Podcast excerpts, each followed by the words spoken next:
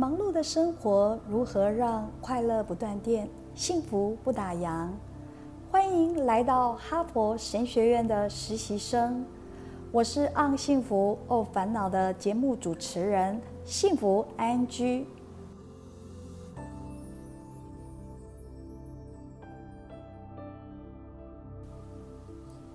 我们在第一集说了幸福安居的佛化婚礼。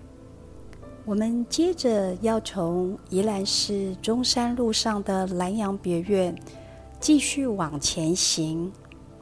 我们来到南管市场，这里有一座百余年的庙宇，它是跟生育有关的。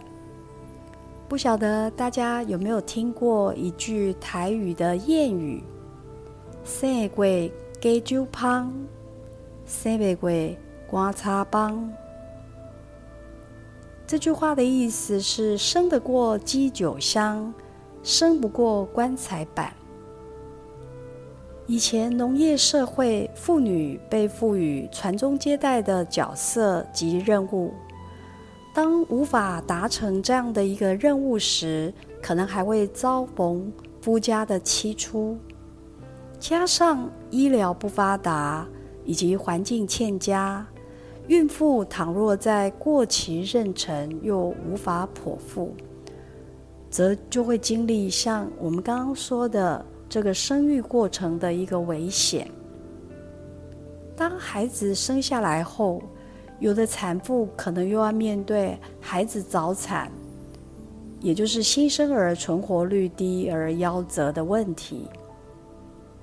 所以我们可以观察到，女性从能否怀胎受孕。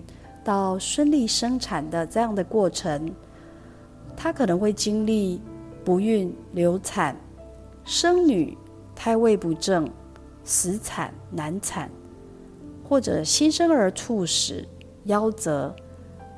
关于生育的种种的困境跟风险，因此在这个过程里面，因着孕、生、育带来的打击跟挫折。甚至焦虑跟悲伤，实无法为外人道。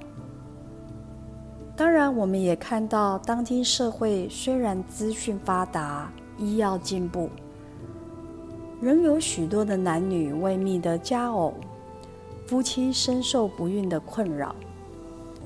生育，它是关乎爱的结晶与家庭的幸福。从人工受孕到代理孕母。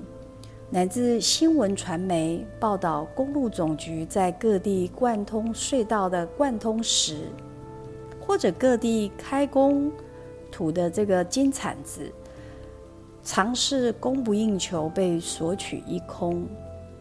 我们可以看到，这个显示出现今人仍面对生儿育女的压力。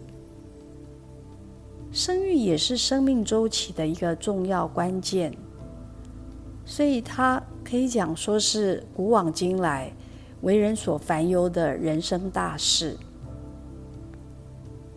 而面对人生这些困境，我们可以看到，在一些传统的信仰里面，尤其是关于神奇的信仰里面，在这些医药不发达之时，他怎么样去协助人在面对啊？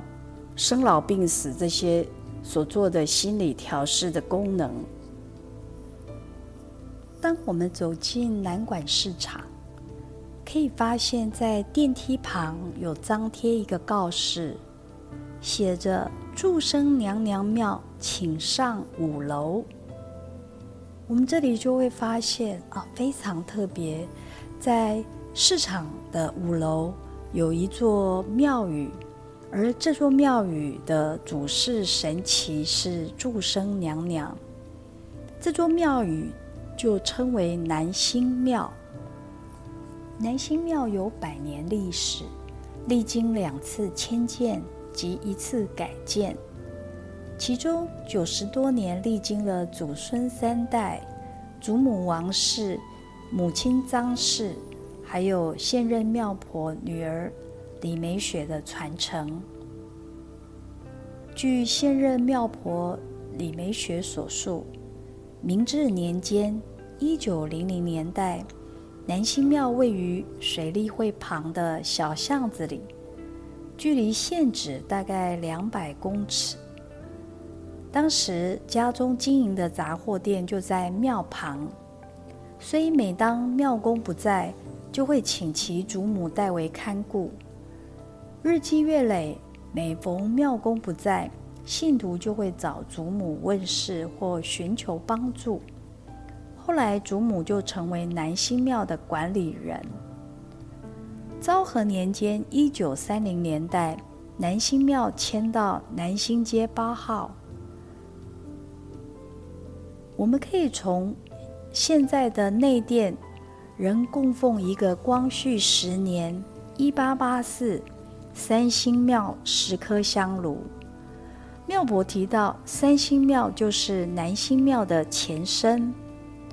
当时有三间坐落在附近的小庙，分别供奉祝生娘娘、观世音菩萨、土地公。元老就建议将分别三间小小的庙宇，这些神明集合起来供奉，成为在民生街上的三星庙。后又过没多久，附近耆老又提议将庙再盖大一点。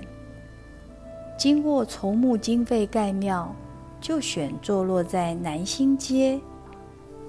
于是就由三星庙改为南星庙。民国六十八年，又因为宜兰市都市计划，庙址原地被征收为拓宽马路用地。因此迁移到南馆市场的顶楼阳台，并且由母亲张氏来承接，一直到民国九十二年，张氏去世后，再由女儿李美雪承接管理。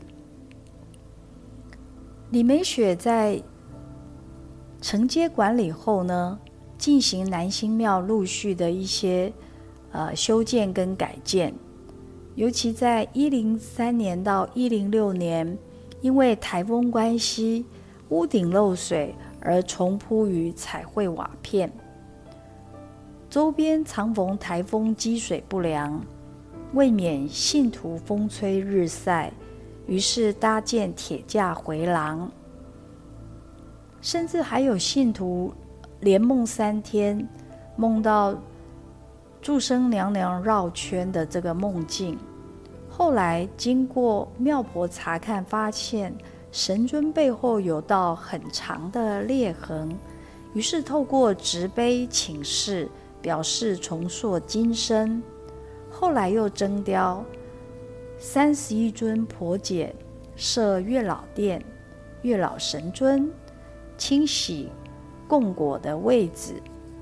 以及金炉后移等等，后来也因为评估金炉的一个安全性，一百零五年顶上的红葫芦突然爆裂，所幸无人受伤。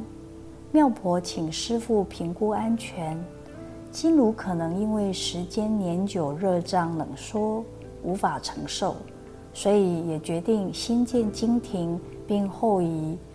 与改建后的主结构持有一段距离，拜亭也因年久不堪使用，也在劝募修建，现已都完成。南星庙是宜兰县内唯一祝生娘娘为主事的宫庙，在昭和年间，当时由于日本政府提倡佛教，不鼓励民间信仰，因此。当时南星庙便向政府登记主事神为观音佛祖，但实际上自开机以来，主要发威的是祝生娘娘。其配饰神明中殿有天宫、观音佛祖，左龛为婆姐，右龛为福德正神。在未改建前，左一为观音佛祖。及花公花婆、五婆姐，旁侧为太岁星君，右一为福德正神，土地公、土地婆。神龛下为虎爷。后经一零四年改建，一零五年完竣。其配饰神尊增加木雕月老一尊及婆姐三十一尊，并调整配置，将花公花婆及三十六婆姐皆置于祝生娘娘的内殿。左一为观音佛祖。左二为太岁星君，右一为福德正神土地公、土地婆，右二为月老星君，神龛下为虎爷。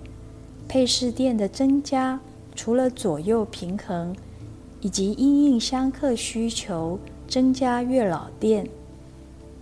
宫庙格局配置与演变，也可以看到神奇也由单一走向。兼具多元的职能。至于祝生娘娘的由来，学界或民间信仰有四种不同的说法：是祝生娘娘为临水夫人，或祝生娘娘不是临水夫人；祝生娘娘为云碧琼霄之云霄代表；祝生娘娘为广义的生育神。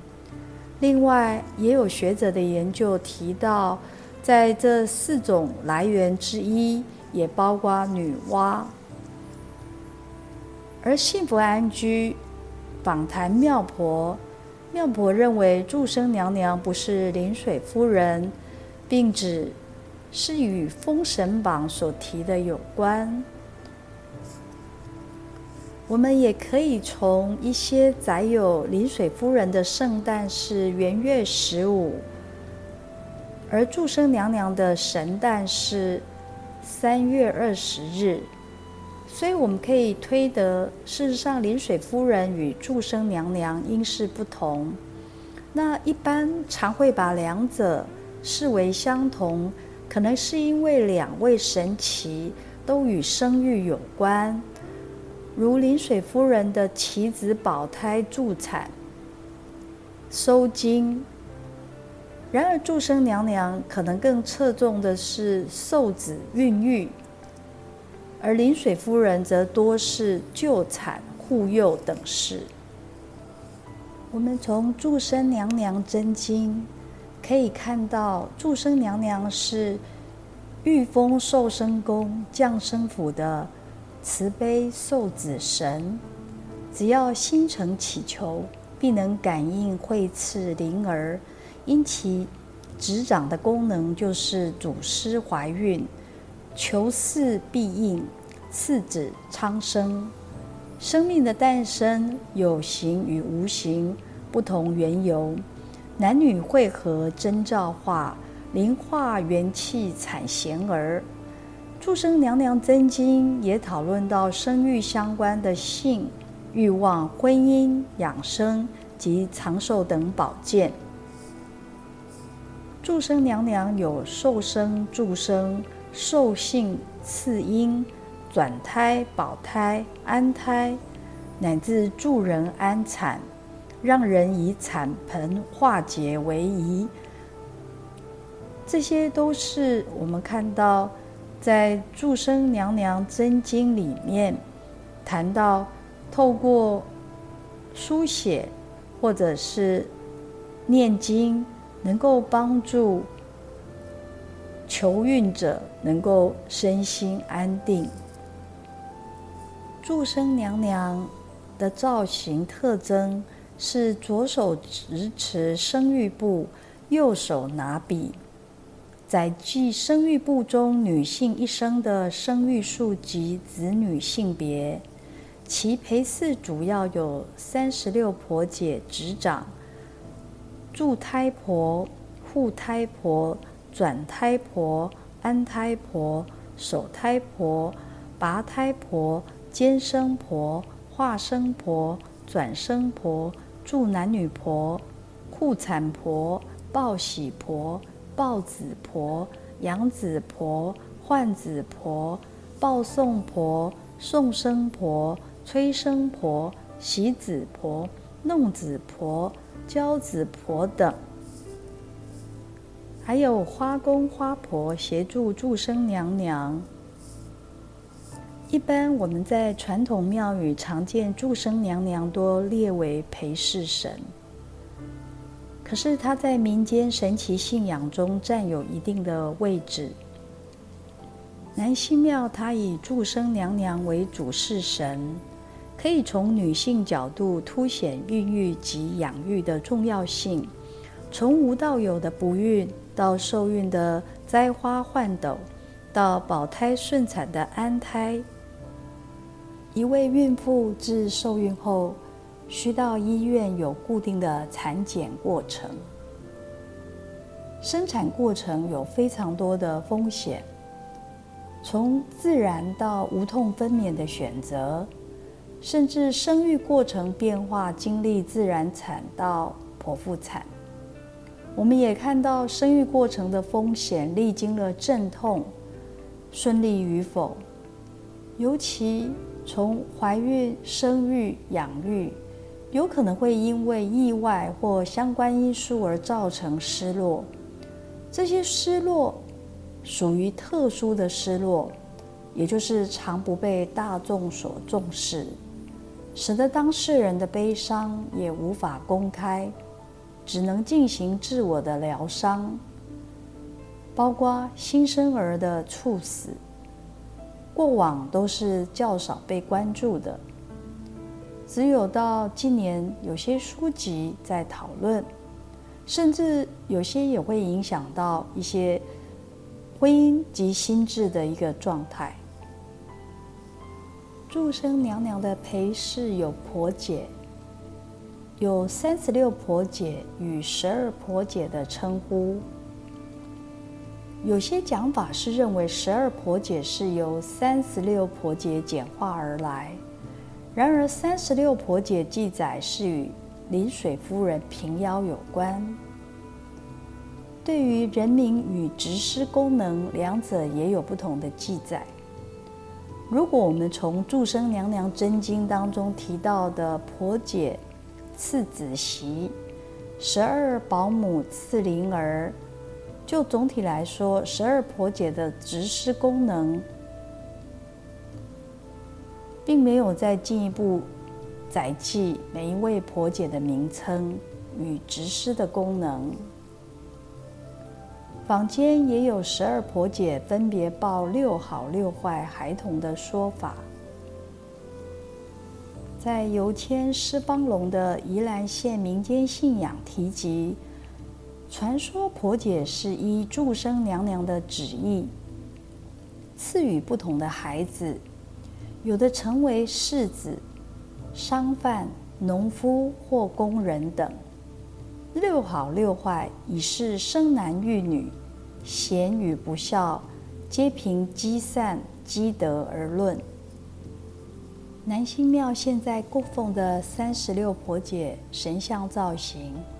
实无法看出好与坏的差异分别，倒是能看到婆姐与孩儿各种不同造型互动。如婆姐身旁有一个小孩，左抱、右抱、立抱，或两个小孩都是襁褓，或三个小孩或背或抱或站立。婆姐手上有持拿安胎符，抱着襁褓，抱着喂奶。或手上拿着两颗球、两个陀螺、文房四宝、三本书、寿桃、莲蓬。不同阶段的小孩，有的在喝奶、吸奶嘴、睡觉、醒着、高大、娇小、阳刚、柔弱、读书、持笔、拿球、摇鼓、打鼓、拿铃铛等，或躺或坐。或站，或抬脚，呈现孩子不同的性情，或动，或静，或文，或武。婆姐神尊的造型体现了从不孕到怀孕、生产到育子的生育全方位的关怀，也展现女性怀孕、生子到育子的辛劳过程与身心负荷压力及不同阶段的关心。婆姐为助生娘娘的辅助神，体现母爱对孩子的无微照顾。从孩童的年纪大小、身高、面貌、词物、知识，也象征每个孩子秉性天赋的不同与职业发展的多元可能。